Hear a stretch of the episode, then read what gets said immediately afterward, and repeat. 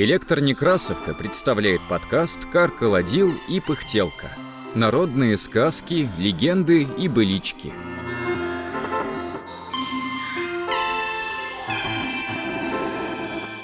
С сильными не борись, с богатым не тянись. Читает Екатерина Фадейкина. Раз петушок с курочкой пошли гулять в рощу да собирать орешки. Вот петушку вздумалось взлететь на орешину. Взлетел он и сел на сучок. Потом вздумалось петушку кукареку пропеть. Встал он на сучке, размахал крыльями и пропел кукареку. Все бы, кажется, не беда, да вот то плохо, что петушок неосторожен был. Махаючи крыльями, сшиб он один орешек, а этот орешек вышиб глаз курочки. Курочка, не дурочка, такой обиды не перенесла, к воеводе жаловаться пошла. А воевода был старый волк, знал в суде и расправе толк. И стал он допытываться, допрашиваться. Как, почему, от чего это случилось и каким образом. Петух говорит, я не виноват, виновата Орешина. Она очень раскачалась, а я боялся упасть, взмахнул крыльями, и от того-то орех долой слетел. Призвали к воеводе Орешину. Спрашивает воевода, зачем она качалась? Орешина говорит, виновата не я, а коза. Она подгрызла меня, и от того я сильно качалась. Призвали козу. Зачем это ты подгрызла Орешину? Коза говорит, виноваты пастухи, зачем они за мной не смотрят? Призвали пастухов. Чего вы за козой не смотрите? Пастухи говорят, Виновата хозяйка. Она нас блинами вчера не кормила. Призвали хозяйку. Отчего ты не кормишь блинами работников? Хозяйка говорит. Виновата не я, а свинья. Она у меня опару пролила. Призвали свинью. «Зачем ты опару пролила?» – спрашивает воевода. «А зачем у меня волк поросенка унес?» – отвечает свинья. Призвали волка.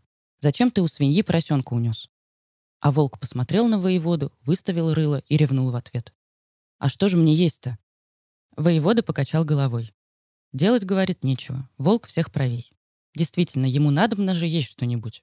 Тем суд и повершил, что так как главный виновник-ответчик оказался прав, да истцы просители не виноваты ни в чем, то дело это предать забвению. А проторые убытки по части судейской и что следует воеводе за хлопоты, взыскать с курочки. При этом и растолковали ей русскую пословицу. «С сильным не борись, а с богатым не тянись».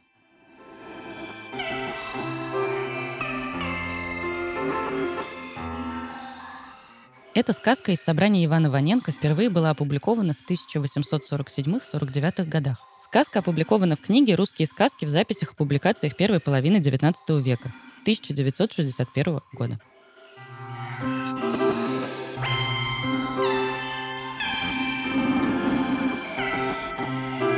Над подкастом работали Илья Старков, Екатерина Фадейкина, Инна Маркова, Виталий Кулаков, Николай Михалевский, Анатолий Соломатин, Даниил Тверской.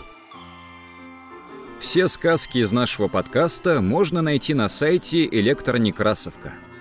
Слушайте наш подкаст на удобных вам платформах.